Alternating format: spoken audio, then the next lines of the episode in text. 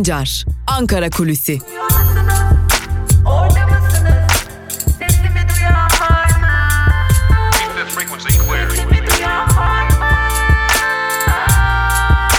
Özgürüz Radyo. Özgürüz Radyo. Özgürüz Radyo'dan ve Ankara Kulisi programından merhaba sevgili dinleyenler. Ben Altan Sancar. Yeni bir günde Ankara gündemini sizlerle paylaşmak için tekrar karşınızdayız. Ee, biliyorsunuz önceki gece infaz düzenlemesi Türkiye Büyük Millet Meclisi Genel Kurulu'nda oylandı ve kabul edildi.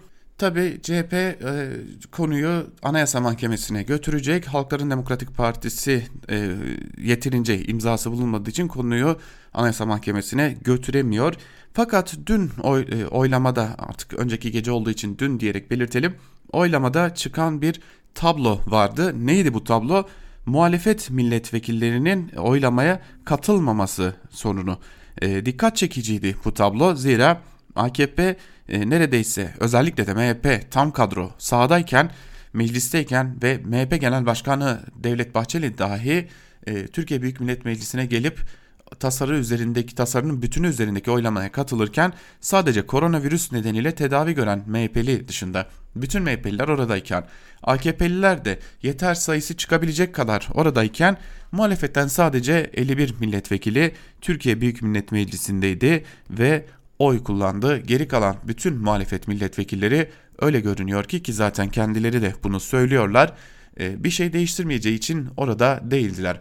Tabi infaz yasası boyunca itirazlarını dile getiren e, Türkiye Büyük Millet Meclisi kürsüsünden konuşmalar yapan milletvekillerinin birçoğu oradaydı. Ancak başta CHP, HDP olmak üzere birçok milletvekili infaz değişikliği yasasına hayır oyu vermek için Türkiye Büyük Millet Meclisi'nde değildi. Bu durum partilerinin tabanda da e, tartışma yaratmış durumda. Sadece sosyal medyada değil, sosyal medya dışında kalan parti tabanları da partilerine bu nedenle kızgınlık duyuyorlar.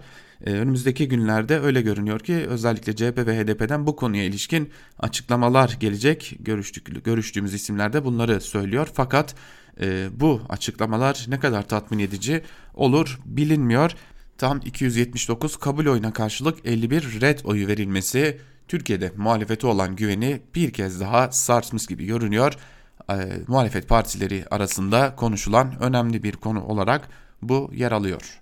Öte yandan e, sosyal medya kısıtlaması ve engellemesi hatta sosyal medya kullanıcılarının verilerinin saklanmasına dair bir düzenleme gelecekti Türkiye Büyük Millet Meclisi'ne. Ancak bu düzenleme son anda meclise gelin getirilmeden o maddeler tekliften çıkarıldı. Teklif bu halde meclise sunuldu. Peki AKP bu düzenlemeden vaz mı geçti sorusunun peşine düştüğümüzde öyle görünüyor ki muhalefet bu vazgeçme durumuna pek ihtimal vermiyor. Muhalefetin genel inancına göre AKP'nin başka bir planı var ve bu kısıtlama, engelleme ve e, verilerin saklanması konusuna ilişkin düzenleme öyle ya da böyle yeniden ya Türkiye Büyük Millet Meclisi'nin gündemine girecek ya da bir biçimde Türkiye'de uygulanmaya başlanacak. Hatta bazı muhalefet milletvekilleri böylesi bir düzenlemeye gerek yok. Zaten AKP e, telefon dinlemeleriyle ve veri takipleriyle bu işi çok sıkı bir şekilde yapıyor. Sadece bunu resmiyete dökmek istedi şeklinde değerlendirmede bulunuyorlar.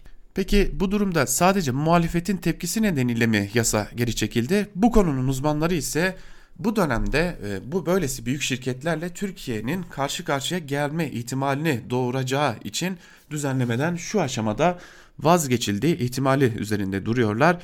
Zira düzenlemenin yürürlüğe girmesiyle birlikte bazı şirketler Türkiye'den çekilebilirdi ki bunlar milyar dolarlık şirketler ve Türkiye'ye Türkiye'ye yönelik çok daha ciddi e, basın özgürlüğü ve ifade özgürlüğü suçlamaları yöneltilebilirdi ki bu aşamada Türkiye'nin bu tarz suçlamaları kaldırabilecek potansiyeli olmadığı belirtiliyor. Yine bir diğer iddia ise e, açıkçası çok da güçlü olmasa da bu iddiayı da dillendirmek gerekiyor ki Türkiye bu aşamada özellikle de koronavirüs sonrası e, Avrupa'da ve Amerika'da kredi arayacak, para arayacak, sıcak para arayışına girecek ve bu arayışa girme sürecinde iken de böylesi bir suçlamayla ifade özgürlüğünü kısıtlayan yeni düzenlemeler yapan ülke suçlamasıyla karşı karşıya olmak istemediği için düzenlemeden şu aşamada vazgeçmiş durumda. Ve son olarak önemli bir diğer gündem maddesi İçişleri Bakanı Süleyman Soylu'nun istifası. herkes gündem kapandı artık herkes yoluna bakıyor diye düşünürken Ankara kulisleri bunu düşünmüyor.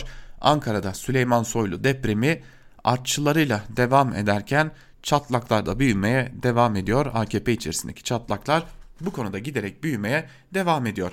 Artık e, öyle görünüyor ki birçok isim emin e, Süleyman Soylu'nun istifası bir gaz alma hareketi değildi. Tam anlamıyla yaşanan bir krizdi ve Süleyman Soylu'nun kendisini ne kadar güçlü olduğunu göstermek için kullandığı önemli bir hamleydi. Bu hamle karşılık buldu. Süleyman Soylu hem MHP tabanında hem AKP tabanında ne kadar güçlü olduğunu bazı yerlere gösterdi. Gösterdiği yerlerin başında da Cumhurbaşkanı Erdoğan geliyordu.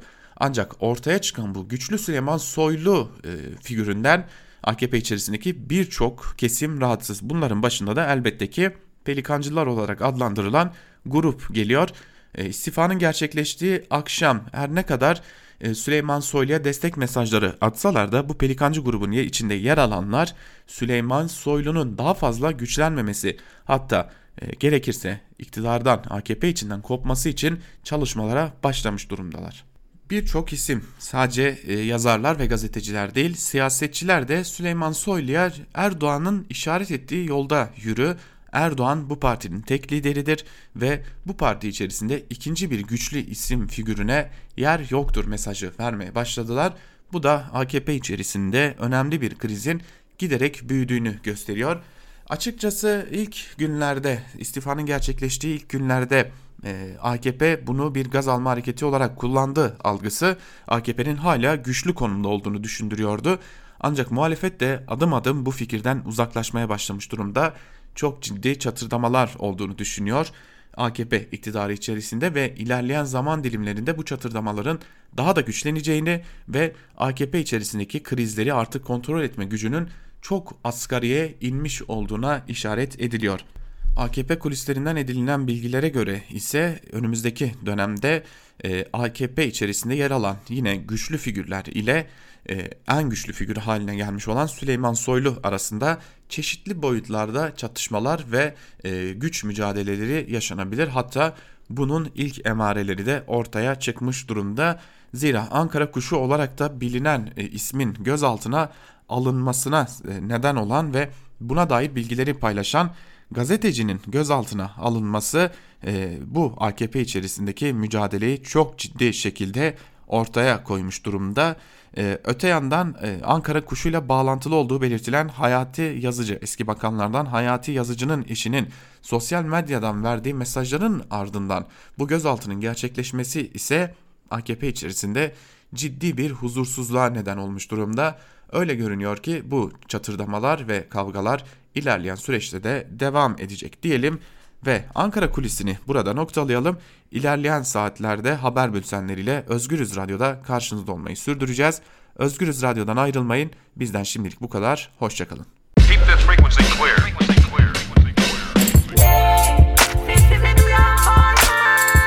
Altan Sancar, Ankara Kulüsi.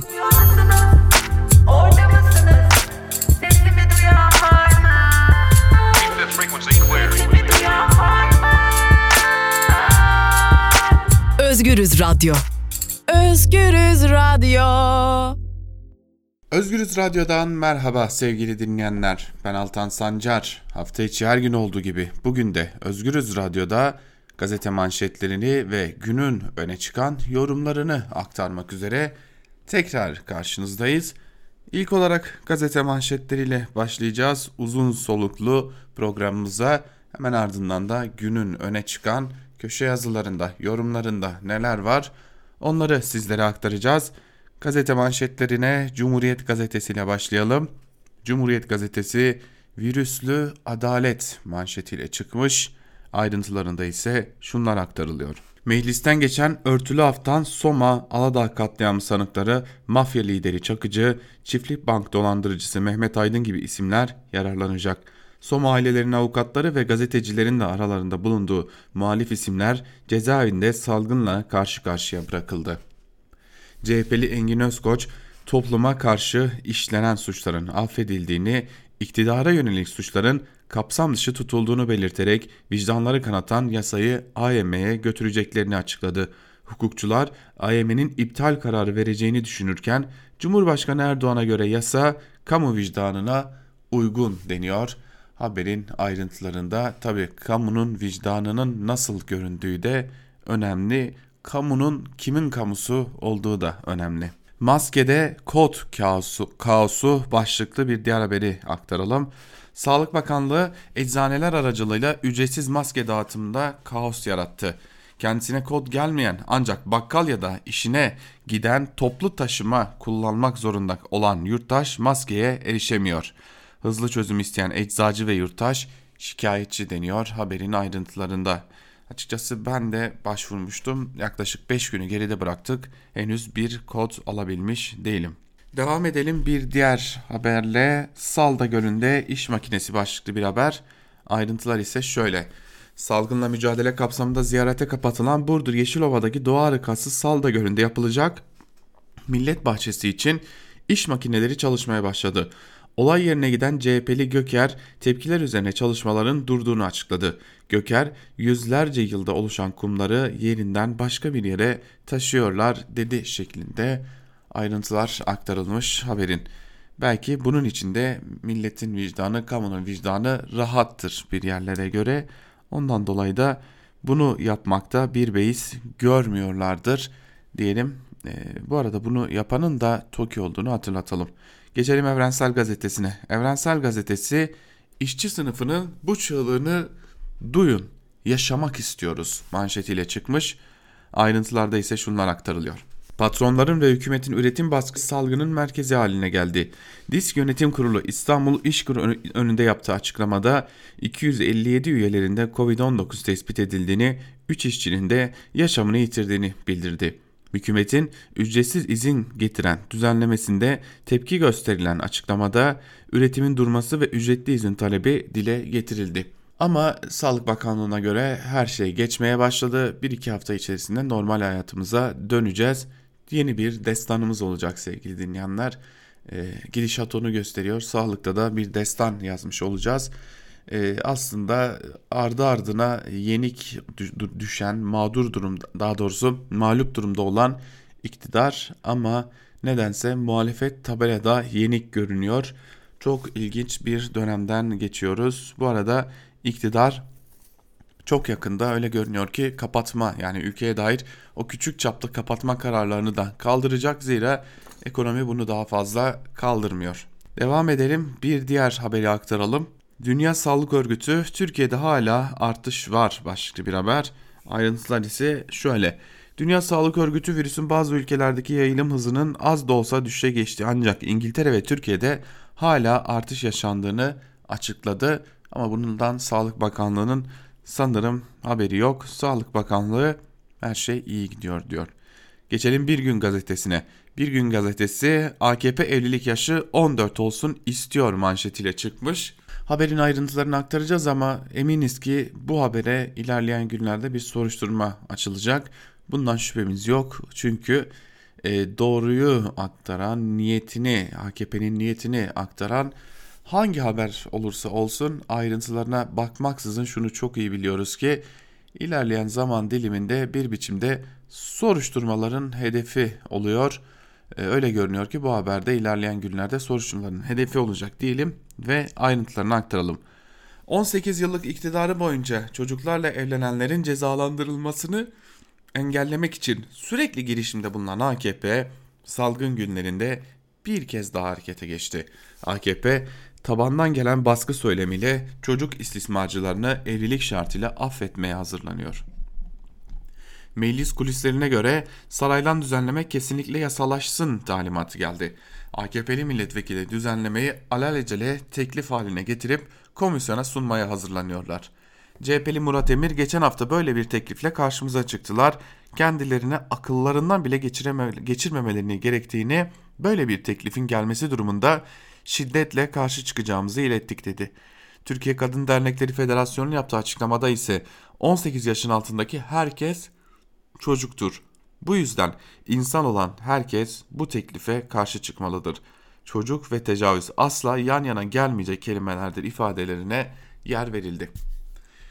Ee, bakın salgın günlerinden geçiyoruz sevgili dinleyenler. Ee, Sağlık Bakanlığı ne kadar şeffaf, ne kadar gerçekçi, ne kadar dürüst onu bilmiyoruz ama e, can kayıplarının olduğu, vakaların hızla arttığı bir dönemden geçiyoruz. E, ve bu, süreçte işe giden işçiyi konuşmadık. Bu süreçte çalışmak zorunda olanları konuşmadık. Bu süreçte işsiz kalanları konuşmadık.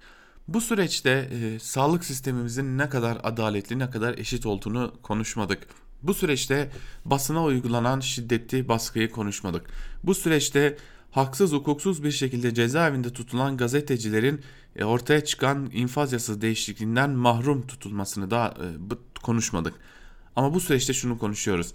AKP 18 yaş altı evliliklere yani adına çocuk istismarı dediğimiz şeye bir an evvel yasal bir kılıf uydurmak için çabalara başlamış durumda. E, bu durumda virüsün Allah'ın bir lütfu olduğunu tekrar görmüş oluyoruz. Geçelim bir diğer habere.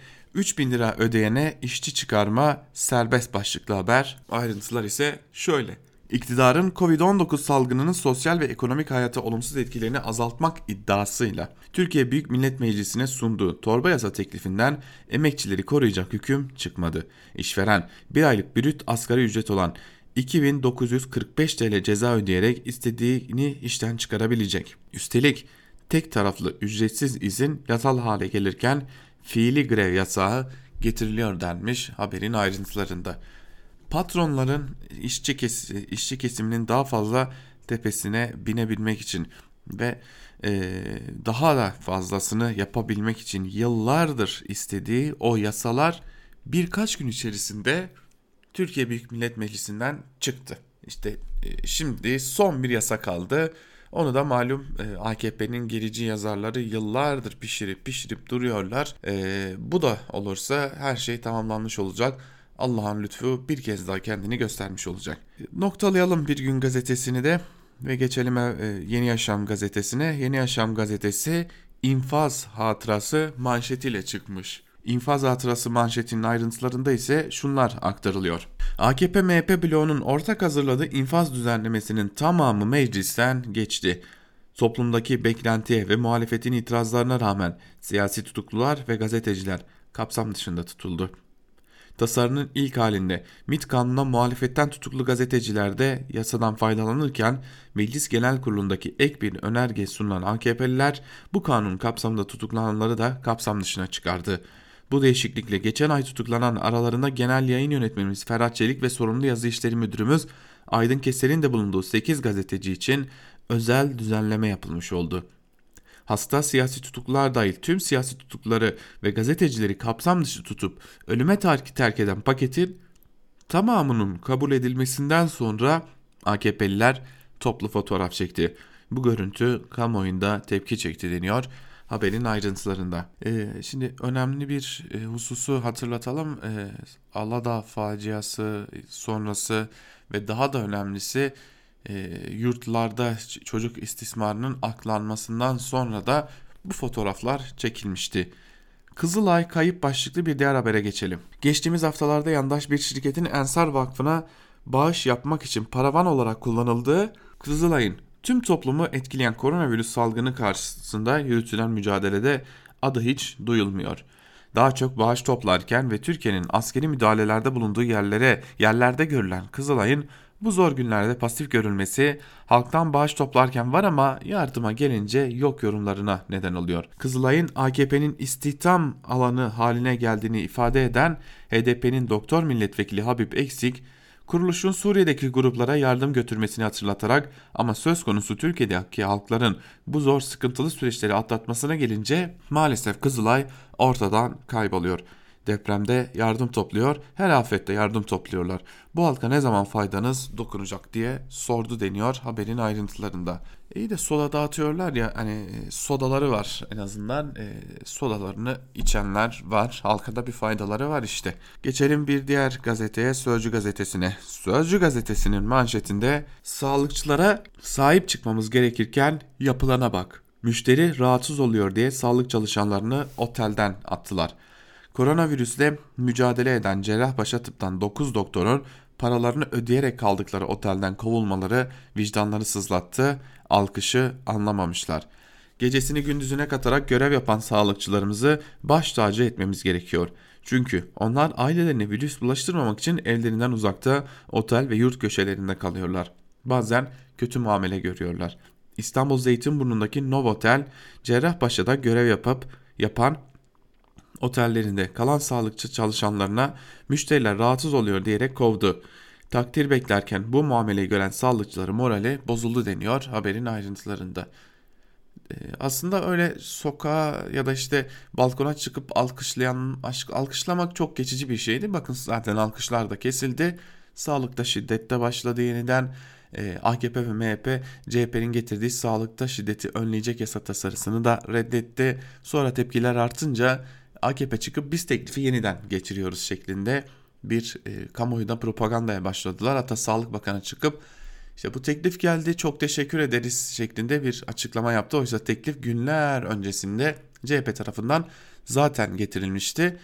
Böyle demagog olan, böyle gündemi çarpıtabilen iktidarın elbette ki sermayesi de bunları yapacaktır. Geçelim Karar Gazetesi'ne. Karar Gazetesi'nin manşetinde zorunlu misafir uyarısı sözleri yer alıyor. Ayrıntılar ise şöyle. Türkiye'de vaka sayısı artarken geri gönderim merkezlerinde bekletilen Türkmenistanlı göçmenlerin kalabalık ortamda bir arada tutulması endişeye neden oldu. Aralarında Uygur, Özbek ve Kazaklarla birlikte Afrikalıların da bulunduğu mültecilerin yakınları sosyal mesafe kuralları işletilmiyor. Karantina kontrollü karantinaya uygulanarak kontrollü tahliye yapılsın çağrısında bulunuldu deniyor haberin ayrıntılarında değerli dinleyenler. Ee, bir de mülteciler gerçekliğimiz var tabii ki. E, mültecilere dair tabloda e, öyle görünüyor ki korkunç e, bir durum ortaya çıkmış durumda. Covid'de Türk tüpü mutasyon başlıklı bir diğer haberi aktaralım sizlere. Daha önce koronavirüsü izole eden Profesör Doktor Aytuk, Aykut Özdağrendereli Covid'in gen haritasını da çıkarmayı başardı. Aşı ve tedavide dönüm noktası olacak çarpıcı keşfi duyurdu. Virüsün geçirdiği 6 mutasyondan biri Türkiye'ye özgü. Türk bilim insanları küresel felakete karşı savaşta önemli katkılar sunuyor. Ege Üniversitesi'nden doçent doktor Mehmet Döşkaya yerli DNA aşısında ilk aşama olan antijen tasarımını test etmeye başladıklarını duyurdu. Erciyes Üniversitesi Aşı Geliştirme Merkezi Müdürü Profesör Doktor Aykut Özdağrendeneli de Covid'in gen haritasını elde ettiklerini açıkladı. Virüste 6 mutasyon belirledik. Bunlardan biri diğer ülkelerde bulunmayan bir dizilim diyen Özdağren Dereli daha fazla taramaya ihtiyaç duyulduğunu da söyledi deniyor haberin ayrıntılarında. Açıkçası nedendir bilinmez. Umarım yanılıyoruzdur ama bir türlü bu konu bize güven vermiyor. Ee, sadece bir demagoji ve bir pop, e, gündemi değiştirme hamlesi gibi geliyor. Geçelim Milliyet Gazetesi'ne. Milliyet Gazetesi hayırlı uğurlu olsun neredeyse. E, kontrol altında manşetiyle çıkmış. Ayrıntılar ise şöyle. Sağlık Bakanı Koca koronavirüsle mücadelenin sokaklara, evlere kadar uzandığını belirterek yayılım hızını kontrol altına aldık müjdesini verdi. Salgını filyasyon ekipleri ile birlikte e, kontrol altına aldıklarını anlatan Koca 1200'ü İstanbul'da 4600'ü ekip hastalara temas zincirindeki kişileri tarıyor. Bugüne kadar 261.989 kişi tespit edildi. Bunların 251.028'i takibi alındı. Önümüzdeki dönemde pik veya plato dönemini bekliyoruz. Yaygın temas taraması sıkı takip salgını kesmenin tek yoludur diye konuştu deniyor haberin ayrıntılarında. Peki uzmanlar ne diyor? Henüz o noktaya gelmedik bile diyor. Henüz çok uzun bir süreç var önümüzde diyor. Ama biz kontrol altına aldık her şey yolunda demeye devam ediyor AKP iktidarı. Buna mecburlar çünkü buradan bir destan çıkarmak gerekecek. Geçelim Hürriyet gazetesine. Hürriyet gazetesi günler sonra güzel haber manşetiyle çıkmış. Ayrıntılarda ise şunlar aktarılıyor. Bakan Koca vaka hızı düşüşe geçti demiş. Aldığımız sonuçlar Türkiye'nin salgını en az kayıpla aşacağına işaret ediyor.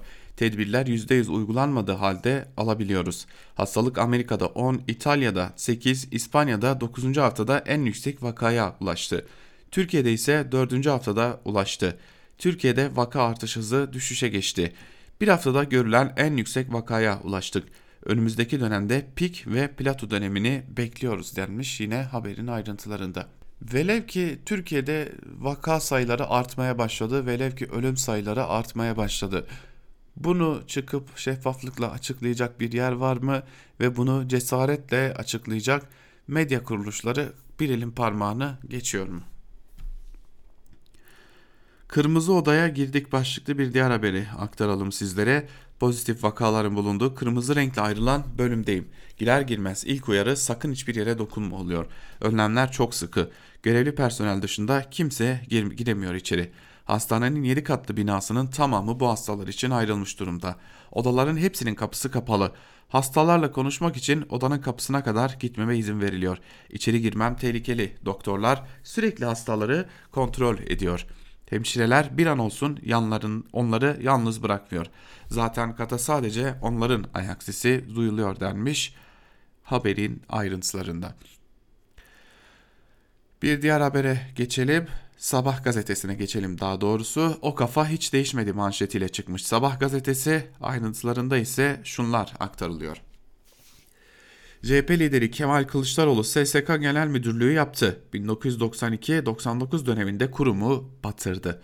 Daha önce kar eden SSK'nın bütçe açığını 2.7 milyar dolara çıkardı. O dönem SSK hastanelerinin durumu e, işler acısıydı. Kılıçdaroğlu'nun son skandalı da Adana Belediye Başkanımız 45 günde bin yataklı Sahra Hastanesi yaptığı yalan oldu. Fuar alanındaki perdeli bölümleri Sahra Hastanesi diye yutturmaya kalkıştı deniyor. Aslında Sahra Hastanesi tıpkı o fuar alanındaki gibi yapılıyor. Oraya yastıklar, e, pardon yataklar ekleniyor. E, CHP lideri Kılıçdaroğlu bir e, yalan söylemiyor aslında ama gelin görün ki Sabah gazetesi bunu çarpıtmak zorunda.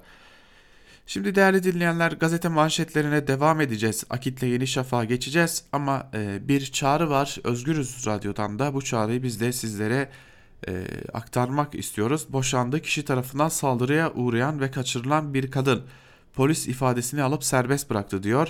Semine Eğlence sesini duyurmak için çektiği videoda 3 yıl önce boşandığı kişi tarafından ölümle tehdit edildiğini belirterek topluma ve kamuoyuna duyarlılık çağrısı yapıyor. Ee, işte bugünlerde kadına şiddet uygulayanların tahliye olmaya başladı. Bugünlerde biz de bu çağrıyı Özgürüz Radyo'dan sizler için ve e, tekrarlayalım istiyoruz. Bakalım neler söyleniyor. Sabah altı kırkta işe gidiyordum. Evden çıktım. Otobüse binmek için eski eşim, boşandığım eşim bir dolu arabayla yolumu kesti ve beni şoförle beraber sürükleyerek zorla arabaya bindirdi. Şoför tuttu, eski beni dövdü. Boşandım resmi olarak.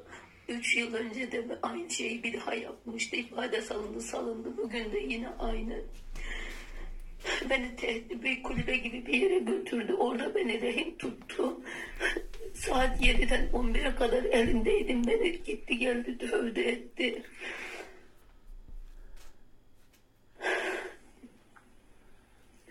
İşte tehdit etti. Silaha mermi doldurdu. Seni öldüreceğim diye. Bıçak Evet, Semine eğlence de kendisinin nasıl tehdit edildiğini söylüyor. Ee, anlatıyor açık bir dille ee, ve tabi bunu da hatırlatalım eşi ifadesi alındıktan sonra serbest bırakılmış durumda. İşte şimdi e, gazeteciler, siyasi tutuklular e, cezaevlerine kalmaya devam ederken e, bu tarz bu tip konulara yol açan insanlar tahliye olmaya başladılar bile diyelim ve geçelim Yeni Şafak'a. Niye bunu aktardık bir de onu görelim. Yeni Şafak'ın manşetinde 90 bin mahkuma tahliye manşetini görüyoruz. Ayrıntılarda ise şunlar aktarılmış. AKP ve MHP'nin imzasını taşıyan infaz düzenlemesi 86 saat süren görüşmelerin ardından kabul edildi infaz düzenlemesinden 105 bin hükümlünün faydalanması bekleniyor. Bunların 45 bini tahliye olacak, 45 bini açık cezaevinden izne gönderilecek. Kapalı cezaevindeki 15 bin kişi ise açık cezaevine geçecek denmiş haberin ayrıntılarında. Ee, dolandırıcılara, hırsızlara, e, niyeti bozuk olanlara gün doğmuş oldu böylelikle. Geçelim Akit'e. Akit'in manşetinde ise sosyal devlette batıya fark attık sözleri yer alıyor e, herhalde SMS'le bağış toplayarak attıklarını e, kastediyor. Ayrıntılara bakalım. Batılı ülkeler koronavirüs tedavisinde paraya, yaşa, statüye bakarken istisnasız her vatandaşına tedavi imkanı sağlayan, ücretsiz maske dağıtan, yaşlılarını el üstünde tutan, finansal kaynaklarını işçisi, esnafı ve emeklisi için seferber eden Türkiye, sosyal devletin nasıl olması gerektiğini dosta düşmana gösterdi. Virüse karşı çaresiz kalan dünya, donanımlı hastaneleri, yoğun bakım üniteleri, dev sağlık ordusu ve milli dayanışma ruhuyla destan yazan Türkiye'ye gıptayla bakıyor denmiş. Size bir destan çıkacağını söylemiştik sevgili dinleyenler. İşte o destanı yaratmaya başladılar. Ee, şimdi batılı ülkeler denmişken e, Almanya'da zaten hibeler var. 5000 Euro'dan 10 bin Euro'ya kadar çıkan hibeler bulunuyor. Ee, Kanada bu konuda fazlasıyla dikkat çekici. Kanada'da e, şirketlere daha doğrusu küçük çaplı şirketlere, esnaflara diyelim 40 e, bin dolarlık bir kredi veriliyor ve 40 bin dolarlık kredi daha sonraki süreçte istediği zaman topluca kapatan e, ödeme ki erteleniyor virüs sonuna kadar. Daha sonra topluca kapatanlara da 10 bin euro hibe haline getiriliyor. Bu arada yine çeşitli miktarlarda binlerce dolarlık yardımlar dağıtılıyor halklara. Binlerce euroluk yardımlar da Avrupa'da dağıtılıyor. Türkiye'de olan şu sevgili dinleyenler. Halkbank, Ziraat Bankası, Vakıfbank kredi veriyor. Bireysel krediler ve esnaf kredileri veriyor. Ee, işte o bankalar daha çok kredi verebilsin diye de çalışanları hafta sonu da çalıştırılıyor. Ee, halka e, şahsen SMS'ler gönderilerek bağış kampanyasına bağış yapmaları isteniyor. Şahsen bana o SMS'lerden 3 tane geldi. Ee, işte sosyal devlet demek ki Akit'in sosyal devleti böyle oluyormuş diyelim. Ve geçelim günün öne çıkan yorumlarında neye e, nelerin yer aldığına. E, ilk olarak e, çocuk istismarı konusuna değinmek gerekiyor. çocuk istismarı konusunda biliyorsunuz yeni akit o istismarın yasallaşması konusunda başı çekiyor.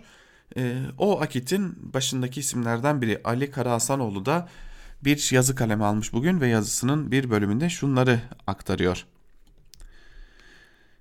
Öncelikle taahhüt edeyim ne akrabalarım içinde, ne hemşerilerim içinde, ne arkadaşlarımın içinde, ne dostlarımın içinde, ne tanıdıklarım içinde bir tane dahi cinsel saldırı sebebiyle yargılanmakta olan ve kanunda bir değişiklik olursa yaralanacak kişi yok. Böyle bir kişi olmayınca küçük yaşta birisiyle erken evlilik yapmış kişi de yukarıda belirttiğim sınıftaki insanlar arasında yok. Ama önceki akşam mecliste kabul edilen bazı suçların failleri hakkında getirilen ceza indirimiyle birlikte Türkiye şunu da tartıştı. Erken evlilik yapanlar da ceza indirimine tabi olsun mu? Çıkan kanunda bu teklif kabul görmedi. Halktan %52 oy alarak seçilen AKP-MHP çoğunluğu %48 oy alan muhalefete teslim oldu. Hatta Saadet Partisi'ni de katarsak %54-%46'ya teslim oldu. Bu teslimiyette kendisini muhafazakar gibi gösteren hukukçuların da rolü büyük. 2005 tarihli Türk Ceza, Ceza Kanunu'nun saçma maddelerini Türk milletinin başına bela eden Adem Sözler başta olmak üzere kendilerine paye verilmediğinin kıskançlığıyla olsa gerek sorsanız ben Müslümanım diyen bazı hukukçular evlilik yapmış insanları tecavüzcü gibi gösterme ahlaksızlığına imza attıkları gibi bir de feministlerin önüne geçip saldırın saldırın şeklinde onlara komuta etmeye kalkışıyorlar. Eleştirimi somut yapayım. Konuyu sen dedim ben dedim kısır tartışmasına sokmayalım. Somut itirazlarımı aktarayım. Muhataplarımız da yanılıyorsun diyebileceklerse buyursun desinler demiş yazısının bir bölümünde ve e, çocuk yaşta evliliklerin yani çocuk istismarlarının yasallaştırılmamasına isyan etmiş. E, biliyorsunuz kendileri erken evlilik diyorlar ama 18 yaşının altındaki herkes çocuktur ve erken yaşta evlilik Türkiye'de bir suçtur. Bu çocuk istismarıdır ve bu çocuk istismarının yasada ağır cezaları vardır. İşte şimdi o cezaların değiştirilmesini istiyorlar. AKP de buna hazırlanıyor. Çoktan kamuoyu yoklamalarına başladı bile. Şimdi bu konuya ilişkin bir de artı gerçekten Ayşe Düzkan'ın yazısına bakalım. O madde hep gündemde başlıklı yazının bir bölümünde şunlar aktarılmış sevgili dinleyenler. Ortada sevinecek, üzülecek bir şey yok ama bize göre bir şey yok diyenler de işin kolayına kaçıyor. Çünkü tökezlenecek yerin ve kırılmanın buralardan olması ihtimali muhtemel. Adım adım hatırlarsak sokağa çıkma yasağı ve bu şekilde organize edilmesinin Cumhurbaşkanı haberi olmadan gerçekleşmesi mümkün değil. Süleyman Soylu da bunu ifade etti zaten. Ama buna rağmen sorumluluğu üstlenmesinin birden fazla sonucu oldu. Soylu AKP içinden çıkmış bir bürokrat, de, bürokrat değil devlet içindeki parlamenter siyaset dışı ya da ötesi ya da üstü ne derseniz artık hatlardan birinin elemanı olduğunu biliyoruz. O arada bir cephede daha kaybettik. İnfaz yasası taslağı olabilecek en kötü biçimiyle meclisten geçti. İktidar ittifakının oy sayısı her istediği yasayı kabul ettirmeye yetiyor ama yine de o gece orada bütün muhalefet milletvekillerini görmek isterdik. Mesele oy değil ama böyle kritik bir anda orada olmayacaklarsa neden onları seçtirmek için bu kadar uğraşıldı? Biliyorsunuz çocuklara tecavüz edenlerle ilgili madde yine kamuoyunun gündemine geldi ve kadının kadın hareketinin başını çektiği bir tepkiyle karşılaştı. Bu yeni bir konu değil, kapanacak bir konu da değil. Yeni Yaşam gazetesi için Nisan başında yazdığım yazıda değinmiştim. İyi Parti Aksaray Milletvekili Ayhan Erel, komisyonda çocuk istismarcılarına indirim olarak yorumlanabilecek maddeler bulunduğunu, zaten kamuoyunda da ensarcıları çıkartmak için bir düzenleme yapıldığı izleniminin olduğunu söylemiş. Çok sınırlı bir kesim dışında herkesin hassasiyet gösterdiği bir konu. O yüzden o gece siyasi mahkumların tasarı kapsamına alınmaması karşısında gösterilebilecek infiali hafifletmek için sanki bu değişiklik meclisin gündemindeymiş gibi bir hava oluşturulmuş olması muhtemeldir. Ancak konu iktidar odağının hep gündeminde ve tekrar karşımıza çıkabilir. Muhalefetin buna karşı hazırlıklı ve donanımlı olmasını diliyor ve yazıyı şunu hatırlatarak bitirmek istiyorum. Bu maddenin kabul edilmesinde sorumluluğu ve sorumsuzluğu olanlar bundan sonra kadın hareketi ve dostlarından oy isteyemezler diyor Ayşe Düskan yazısının bir bölümünde.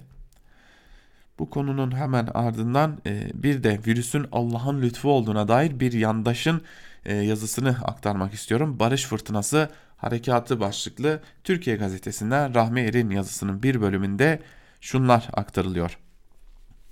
Yeni tip virüs salgını 7 milyarı esir almadan önce dünyanın ve Türkiye'nin en mühim gündemlerinden biri Libya'ydı.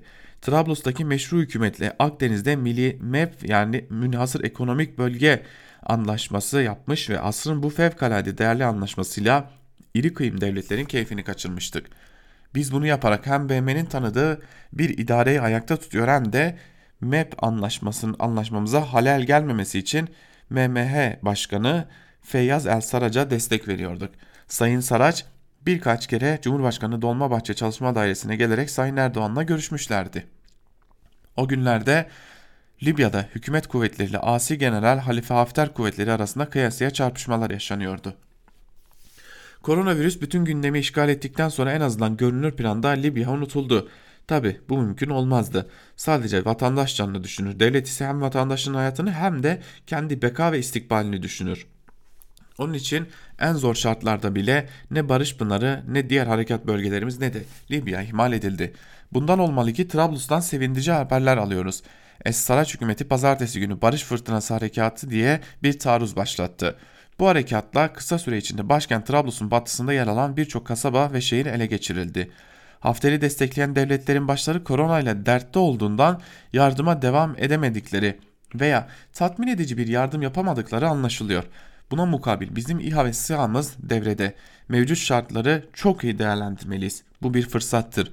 Hükümetin bütün Libya'da hakimiyet kurması Libyalı kardeşlerimizin huzuru için Ankara yardımı artırmalıdır. Barış Fırtınası Harekatı Barış Pınarı Harekatı'na kardeştir diyor Rahmiyer yazısının bir bölümünde. Yani şunu söylüyor. Hazır Türkiye, Türkiye halkı, herkes koronavirüsü konuşuyorken e, biz gündem altından ne yapılması gerekiyorsa yapalım Libya için. E, hazır Avrupa'da e, Libya ile uğraşacak durumda değil. E, biz de zaten salgını kontrol altına aldık diye bir e, safsata uydurduk. Libya'da ne olacaksa olsun gibi bir çıkarıma gitmiş oluyor Rahmi Er yazısının bir bölümünde. Devam edelim Sözcü gazetesine geçelim. Sözcü gazetesinden Saygı Öztürk'ün yazısını aktaralım. Geldik dayanaksız genelgeler dönemine başlıklı yazının bir bölümünde Saygı Öztürk şunları aktarıyor. Devlet yurttaşın sağlığını, güvenliğini, hakkını, özgürlüğünü anayasal ve yasal sınırlar içinde kalarak korumakla yükümlüdür. Bu sınırlar dışına çıkılırsa devlet devlet olmaktan çıkar. Bir kez hukuksuzluğun önü açılırsa sonu gelmez. O hal döneminde akla hayale gelmeyen KHK'lar çıkarıldı. Günümüzde ise bırakın kararnameyi işler ya sözlü ya da genelgelerle yürütülüyor. Genelgeleri incelediğimizde bazılarının yasal dayanaklardan yoksun olduğu belirtiliyor. İnsanlara evde kal deniliyor ama bunun da yasal dayanağı yok. Bugün evde kal diyen iradenin yarın aynı şekilde gelip sizi evden de alır. O bakımdan hukuksuzluğun azı çoğu olmaz. Her türlü hukuksuzluğa karşı çıkmak gerekiyor. Bulunduğunuz il dışına çıkamıyorsunuz. Evet salgın olduğuna göre evde kalalım.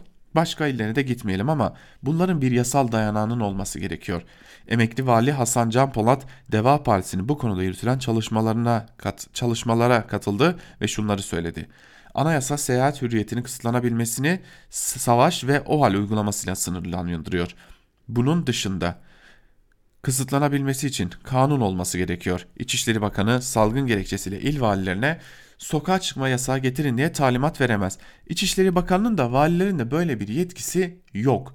Salgınlarla ilgili yetki Sağlık Bakanlığı'nda ve Hıfzı Sıha meclislerinde. Ama bu meclislerin de böyle bir yetkisi yok.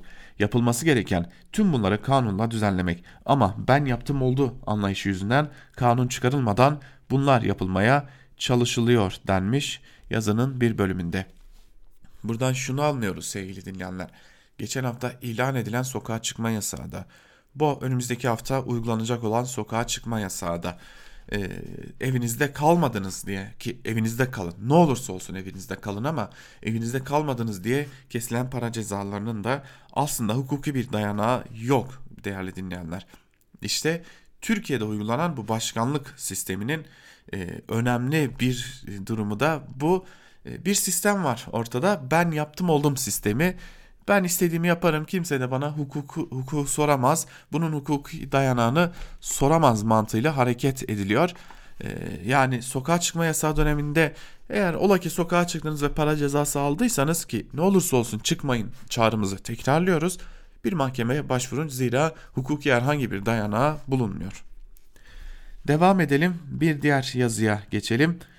Karar gazetesinden Yusuf Ziya Cömert'in yazısını aktaralım. Süleyman Soylu şimdi daha güçlü başlıklı yazının bir bölümünde şunlar aktarılıyor. Şu an aktif siyaset içinde olanlar arasında siyaseti kim biliyor diye sorulursa ilk akla gelecek birkaç isim içinde mutlaka Süleyman Soylu da vardır. Bütün bu safhalarda her türlü siyasi mücadelede, her türlü, türlü siyasi rekabette yer almıştır. Bu yönüyle yeni yani ilçe teşkilatlarından itibaren siyasetin her aşamasında bulunması bakımından hikayesi Cumhurbaşkanı Erdoğan'ın hikayesini biraz andırır. Biraz dedim. Çünkü Erdoğan siyasi tecrübe ve siyasi başarı bakımından hiçbir siyasetçiyle kıyasla, kıyaslanmayacak bir noktadır. Geçen hafta sokağa çıkma yasağının ilanı konusunda bir devlet acemiliğine şahit olmuştuk. Kimileri vatandaşa yöneltti eleştirilerini, kimileri devlet yetkilerine. Bu iki saatlik kargaşanın sorumluluğunu İçişleri Bakanı Süleyman Soylu üstlendi, istifa etti.'' Hiçbir zaman zarar vermek istemediğim aziz milletimiz hayatımın sonuna kadar sadık olacağım Sayın Cumhurbaşkanım beni bağışlasın dedi. Başarılı bir metin, iddialı bir metin. Elbette bunlar Soylu'nun siyasi tecrübelerinin meyveleri. Soylu, Soylu bu politikaları başarıyla uyguladı. Bakanlıktaki icraatları sadece AKP tabanında değil, AKP dışında milliyetçi mühitlerde de sempati ve takdir topladı. Bu yüzden istifa kararı parti içinde ve dışında kuvvetli bir şok dalgası meydana getirdi. Ardından Erdoğan istifayı kabul etmedi, Soylu'nun görevine devam edeceği açıklandı. İstifanın geri çevrilmesi gözle görülür ve kulakla işitilir bir şekilde tezahüratlarla, lamba yakıp söndürmelerle, kimi semtlerde mermi atışlarıyla kutlandı. Böyle bir olaya yani istifa eden bir bakanın geri dönüşünün bu şekilde kutlanmasıyla daha önce hiç karşılaşmadık. Ne oldu şimdi? Aslında hiçbir şey. Soylu istifa etti, istifası kabul edilmedi ve görevine döndü. Fakat bu hiçbir şeyin içinde çok şey var. Kulislerdeki muhtelif dedikoduları kulak ardı ederek her şeyin istifanın yeniden görevlendirmenin hayatın doğal akışı içinde cereyan ettiğini varsayarak söylüyorum. Hayatın doğal akışı içindeki tabandaki Süleyman Soylu sempatisi, sempatisi de test edilmiş oldu. Sonuç en azından şu. Süleyman Soylu kabine içindeki güçlü bir bakandı. Şimdi eskisinden daha güçlü. Bunun AKP siyasetine yansımaları olur mu? Olabilir. Hemen şimdi değil zamanla diyor Yusuf Ziya Cömert de yazısının bir bölümünde sevgili dinleyenler. Bir diğer yazıyı aktaralım. Gazete Duvar'dan İslam Özkan'ın yazısı derin devlet geri mi döndü diye soruyor yazısının başlığında Özkan ve bir bölümünde şunları anlatıyor Özkan. Mesele büyük ihtimalle ne sokağa çıkma yasağıyla ilgiliydi ne de Soylu'nun aldığı karardan duyduğu pişmanlıkla. Öte yandan sınırlı bir doğruyu temsil eden tek adam rejimi tespitinin yaşanan vakayı tam olarak açıklayabildiğinden emin olamıyoruz. Vitrinin önünde tek adam görünüyor ama başka unsurlarında etkili olduğunu gösteren birçok gösterge var. Bu açıdan yargı kararlarındaki keyfilik tamamen tek kişi ekseninde kurgulanmış hilkat garibesi bir cumhurbaşkanlığı sistemi atamalarda aile, akraba, eşten, dosttan yapılan atamalar eski peder şahi yöntemini aratmayan görüntüler bu tespitle çok da örtüşmüyor gibi görünüyor. Ancak mesele öyle böyle değil. Evet, devlet bürokrasi Erdoğan'a teslim edilmiş görünüyor. Dilediği atamaları yapabiliyor ve bütün bunlar tek adam rejiminde yapılabilecek şeyler. Evet ama atamalar yapılırken gözetilen denge ve hassasiyet MHP ve Vatan Partisi desteğini göz ardı etmek olur ki bu durumu Bahçeli'yi devlet bürokrasisini Soylu'nun parti içinde temsil ettiği çizgiyi açıklayamayız. Öyle görünüyor ki istifa olayı AKP içerisinde şu aralar görünürlüğe kavuşan ama aslında alttan alta varlığını devam ettiren çatışmayı su üstüne çıkarmış görünüyor. Bu çatışma görebildiğimiz kadarıyla partide Erdoğan sonrası süreci kimin yürüteceği, AKP liderinin halefinin kim olacağı üzerine yürüyor. Erdoğan halk desteği olmayan ve AKP tabanında bile antipatik bulunan damadını yerine bırakmayı düşünürken bunun doğru olmadığına kanı olan ve esas bağlılığı Erdoğan'a değil devleti olan kesimler buna karşı çıkıyorlar. Süleyman Soylu'nun istifasıyla ilgili bir açıklama yapan kadın kolları başkanına saldıran paralı troller olarak tanımlayan Ahmet Hamdi Çamlı'nın paylaşımı da çok şeyi açıklıyor diyor ve yazısının sonunda Özkan şunları kaydediyor. Soylu reisin bu istifa adımı karşısında geri adım atacağını ve istifasını kabul etmeyerek bu restini kabul edeceğini öngördüğümü bilemiyoruz. Bu aşamada Soylu Bahçeli'nin de açık desteğini arkasına alarak yerini sağlamlaştırmış görünüyor. Tanıdığımız Erdoğan Soylu'nun istifasını reddetmek zorunda kalmış olabilir. Ancak bu tutum ileride bunu onun yanına bırakacağı anlamına gelmiyor diyor İslam Özkan yazısının bir bölümünde. Ve bir diğer yazıya geçelim. T24'ten Aydın Engin'in yazısına ne tiyatrosu güç savaşı güç başlıklı yazının bir bölümünde Aydın Engin ise şunları aktarıyor. Olup bitene bir de AKP'nin daha doğrusu artık tek başına AKP demek olan Tayyip Erdoğan'ın penceresinden bakalım. AKP darbe heveslilerine karşı aradığı desteği bir yandan dışarıda ABD aradı. İşi Erdoğan'ın ağzından gerekirse Kopenhag kriterlerini değiştirir, Ankara kriterleri yapar yolumuza devam, devam ederiz demeye kadar vardırdı. Destekler AKP'nin tabi asıl olarak onun reisinin 2010 anayasa referandumunu kazanmasını sağladı. Referandumun Cumhurbaşkanlığı sistemi denen parlamentonun değil tek adamın iktidarına giden yolun kapısını aralıyordu. 15 Temmuz'da da bir darbeye kalkışıldı. Darbe bastırıldı. Cemaat ise FETÖ olarak adlandırılıp iktidar ortaklığından kanlı düşmanlığa geçildi. Sonra, sonrası hızlı gelişti. İçeride cemaat dışarıda AB desteğini silip atan, Kürtlere karşı bağış süreci masasını bir tekmede deviren AKP reisi kendine siyasal destekler aradı. Buldu da. Daha 2012'de ağır, al, ağır giller ağır topu Süleyman Soylu AKP'ye katılmıştı. Ardından Önceleri kendini davanın savcısı olarak ilan eden AKP reisi Ergenekon sanıklarını hapisten çıkardı ve itibarlarını iade etti. Onun da ardından otokrat Putin'in Rusyası ile yakınlaşma politikasına yöneldi ve bütün bunlar AKP reisiyle devletin derinliklerinde güçlerini iyi kötü koruyan Türk milliyetçileri arasında adı konmamış bir koalisyon oluşturdu. Seçmenlerin gözünde sadece bir karikatürden ibaret ama içine istihbaratçısı generallerini alarak ağırlık kazanan Perinçek Partisi'nin desteği için fazla zorlanılmadı. Bu ittifakta, bu ittifakta MHP hükümete bakan yüksek bürokrasiye kadro filan yetiştirmedi. Ama alınan bütün kararlarda kilit bir rol üstlendi. MHP AKP'nin önerilerini destekleyen parti olmaktan hızla çıktı ve AKP izlenecek yolu gösteren ve dayatan partiye dönüştü. Son çıkan infaz yazısı bu durumun örneklerinden biridir. Şimdi pazar akşamı yaşanan istifa ettim kabul etmedim itiş kakışını özetlemeye çalıştığım bu süreç bağlamında ele alalım. İbrahim Kalın'ın ağzından üstü örtük, pelikancı denen, kendini dev aynasına gören ekibin dilinin dilinde alalen eleştirilen, hatta itibarsızlaştırılan Süleyman Soylu'nun istifa çıkışı sarayın tükürdüğünü yalamasıyla sonuçlandı. Soylu İçişleri Bakanlığı gibi kilit önemde bir bakanlıktaki koltuğunu korudu. Burada güçlenen birey olarak Süleyman Soylu değil, AKP koşullu destekleyen Türk milliyetçiliği oldu.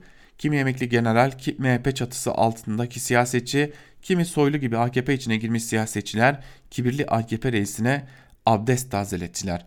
Türk milliyetçiliğinin bildik çizgisi ve ideolojik yönelimi AKP'nin iktidarını koruyacak, iktidarda kalmasına destek olacak. Ama olan da besbelli ki demokrasiye olacak diyor Aydın Engin'de. Ve biz de Aydın Engin'in bu yazısıyla birlikte sevgili dinleyenler artık e, bu programımızı kapatalım. Yarın yine aynı saatte Özgürüz Radyo'da görüşmek dileğiyle şimdilik bu kadar. Hoşçakalın.